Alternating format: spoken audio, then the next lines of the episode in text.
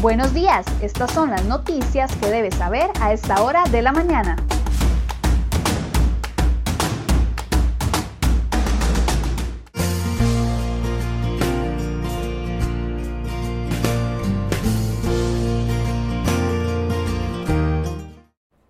Jueves 29 de octubre, muy buenos días. Muchas gracias por acompañarnos en una edición más de CR Hoy Noticias. Vamos de inmediato con las informaciones que hemos preparado para el día de hoy.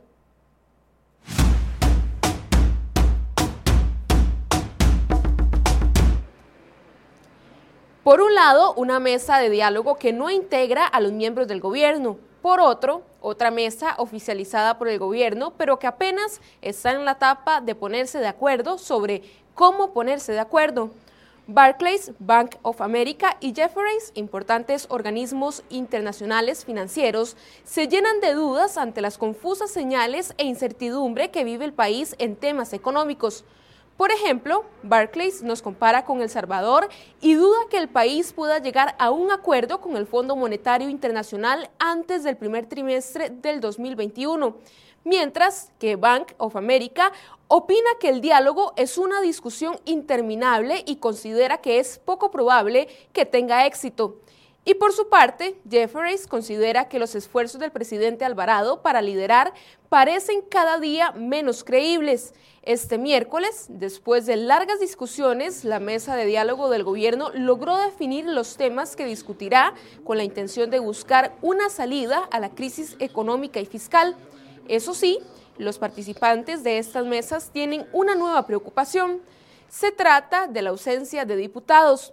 Los integrantes reclamaron la falta de presencia por parte de legisladores en el diálogo que ha convocado el gobierno de Carlos Alvarado.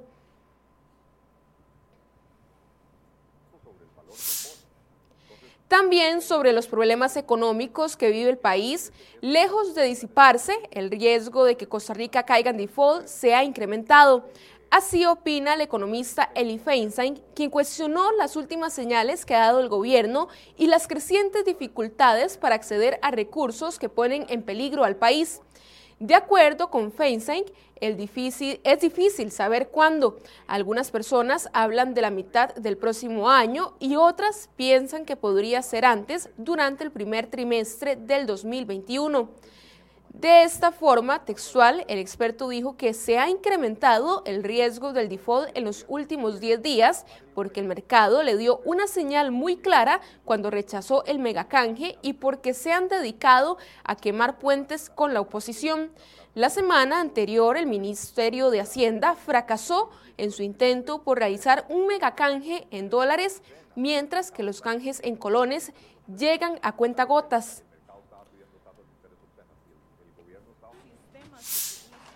Un movedizo terreno para el presupuesto nacional 2021 era la cereza que le faltaba al pastel en un pésimo año en materia económica para el gobierno. En su mayoría, los diputados de la Comisión de Asuntos Hacendarios del Parlamento firmaron un dictamen que recomienda al plenario votar negativamente el presupuesto ordinario de la República para el 2021. A la vez, el oficialista Partido Acción Ciudadana PAC presentó otro dictamen de minoría en el que recomienda la aprobación del presupuesto sin modificaciones, excepto por una reducción de 150 mil millones de colones que planteó el Ministerio de Hacienda. Aún así, es menor el tamaño del recorte que pretende la oposición, que es más del doble de esa cifra. ¿Qué pasaría entonces si ambos informes de comisión se votaran en contra? Edel Reales, director interino de la Secretaría del Directorio Legislativo, explicó que hace cinco años el gobierno estuvo en un entreverso similar. Según explicó Reales, si los diputados rechazan el presupuesto, se interpretaría de nuevo lo ocurrido hace cinco años y el gobierno saldría ganancioso, pues estaría en vigor lo propuesto inicialmente sin ninguna modificación.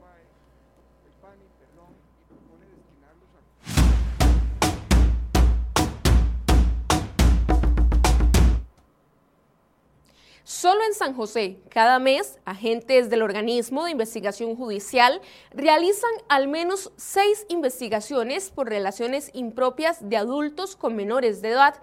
Durante las diligencias, las autoridades se han encontrado con casos de niñas que son víctimas de violaciones. Las relaciones impropias son desiguales, abusivas, de poder entre una persona adolescente y un adulto. Por ejemplo, si la persona menor tiene entre 13 o 15 años y el agresor es mayor por 5 años o más. También si tiene entre 15 y 18 años y la pareja le lleva más de 7 años. Además, si es familiar, la, la, pena puede ser entre 4 a 10 años. Así lo explicó Roberto Pérez, oficial de investigación de la sección especializada de violencia de género, trata de personas y tráfico ilícito de migrantes de la Policía Judicial. Dijo que la mayoría de las denuncias son formuladas desde el Tribunal Supremo de Elecciones cuando se registra el nacimiento de un bebé cuya madre es menor de edad, así como el PANI, centros de salud y educativos.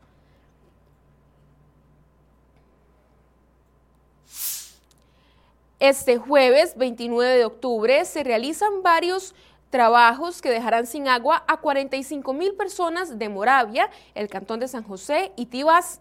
En San José realizarán una instalación de una válvula de control hidráulico entre las 8 de la mañana y 6 de la tarde y afectará La Merced, Matarredonda, Hospital y Pavas. La suspensión de agua en Tibás y Moravia se debe al lavado de la planta potabilizadora. La noche de este miércoles, una fuente policial confirmó el hallazgo de un cuerpo envuelto en una sábana dentro de un rancho en el sector de Moravia, en San José. El hecho se confirmó a eso de las 8 de la noche en la localidad de la isla. Al llegar a la escena, la fuerza pública informó sobre el incidente y procedieron a alertar a las autoridades del organismo de investigación judicial. Oficiales de la fuerza pública detuvieron a un hombre identificado con el apellido Romero, quien transportaba en un camión de carga liviana casi 30 mil unidades de cigarrillos de contrabando. El sujeto, en apariencia, para poder continuar por su camino, habría ofrecido un soborno a los policías, pero fue detenido de inmediato. Los hechos ocurrieron en Santa Cecilia, en Pérez Celedón y tres hombres quedaron detenidos por la policía por intentar trasegar mil paquetes de cocaína en vagoneta que iba en una especie de convoy en el sector de Jacó, en Garavito de Punta Arenas. En el sitio, una persona que no se identificó simplemente pasó y dio aviso de haber visto un movimiento irregular sobre la carretera y estaban involucrados dos vehículos y una vagoneta.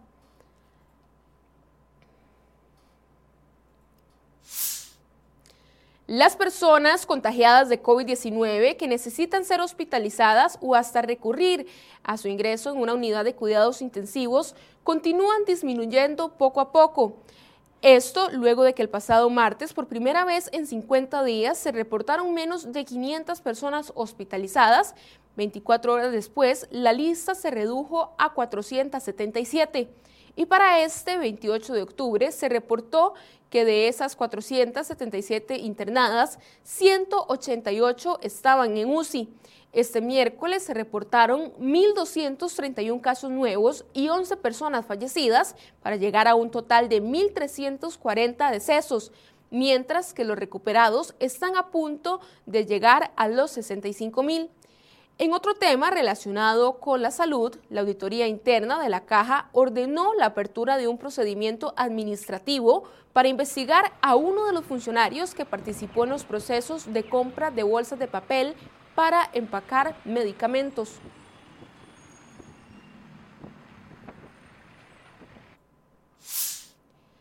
El Ministerio de Trabajo informó que presentó tres denuncias penales por acciones indebidas que realizaron solicitantes del bono proteger. Así fue como respondió este ministerio al informe emitido por la Contraloría General de la República, donde se señalan serios riesgos en el programa que otorga beneficios a personas afectadas económicamente por la pandemia. El estudio señala serias debilidades en los criterios de priorización en la asignación de los bonos, advierte que no hay controles en la validación de la documentación de soporte e incluso hay dudas en la calidad de la información de la base de datos. Además, el ente contralor encontró que hay una débil gestión de riesgo y esto repercute en el razonable cumplimiento del programa. Asimismo, no se consideraron riesgos como fraude por medios remotos, suplantación de identidad y duplicidad en el otorgamiento del beneficio.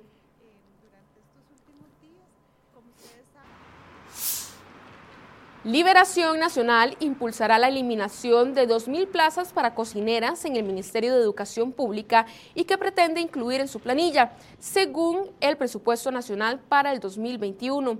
Según la diputada Silvia Hernández, la iniciativa formará parte de los ajustes que los liberacionistas plantearán al presupuesto de 11.4 billones de colones para el próximo año. Y los diputados están a punto de acoger un nuevo texto para el proyecto de ley de generación distribuida y determinarlo para que el plenario tome la decisión final sobre la propuesta. La diputada Paola Valladares asegura que el ICE infunde temor al proyecto con el argumento de que el costo de la energía aumentaría, lo cual es falso. Y en otras informaciones, diputados de los partidos Liberación Nacional, Unidad Social Cristiana y el independiente Eric Rodríguez Steller cuestionaron un proyecto de ley que le permitiría a las municipalidades brincarse las reglas de contención del gasto público de la reforma fiscal. La diputada Silvia Hernández insistió en la necesidad de que se respete el principio equilibrado presupuestario. Un criterio similar externó a Ana Lucía Delgado, quien dijo que se deben acatar las medidas estipuladas en la ley.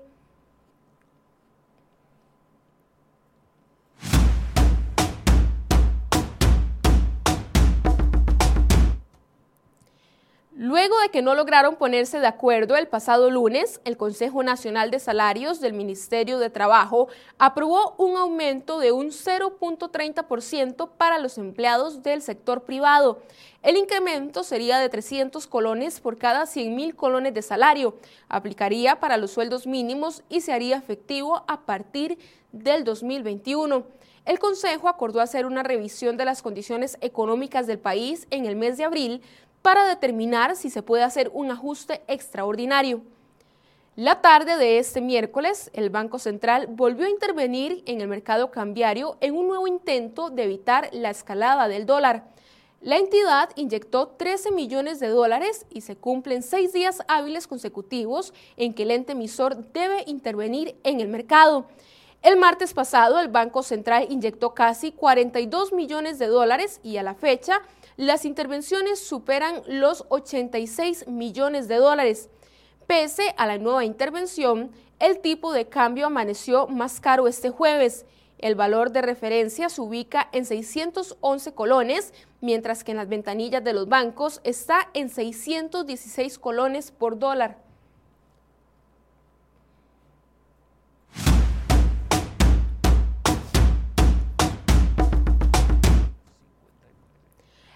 Menos 59 cadáveres fueron hallados en fosas clandestinas en el estado mexicano de Guanajuato, en el centro del país, informó este miércoles la Comisión Nacional de Búsqueda de Personas del Gobierno de México. Según se informó, se encontraron 59 cuerpos en diversas fosas clandestinas. Además, las autoridades creen que pueden haber más posibles puntos positivos.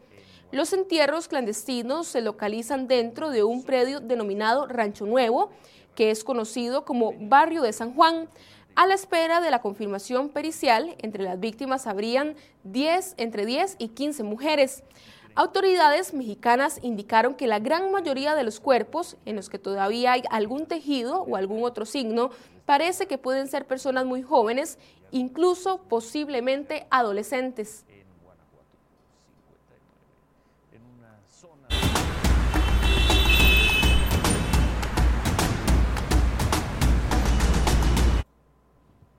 7 y 35 de la mañana realizamos en este momento el reporte del tránsito. Iniciamos en la rotonda de la Y, donde vemos el tránsito un poco lento en esta zona. Y ahora nos vamos hacia el sector de Atillo 8, la vía Pavas-La Bruca, que si usted tiene que pasar por esta zona es mejor que se arme de paciencia porque vemos largas filas a esta hora de la mañana.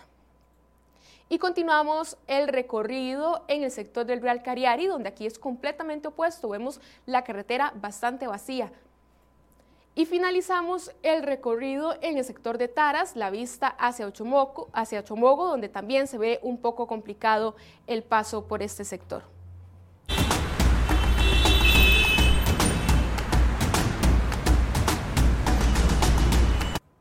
Finalizamos esta edición de CRO Noticias. Muchas gracias por su compañía. Recuerde que a partir de las 8 de la mañana inicia el programa Enfoques. ¿Debe el presidente vetar o no la pesca de arrastre? Esta es la discusión que estaremos teniendo hoy en Enfoques a partir de las 8 de la mañana. Que tengan un excelente día.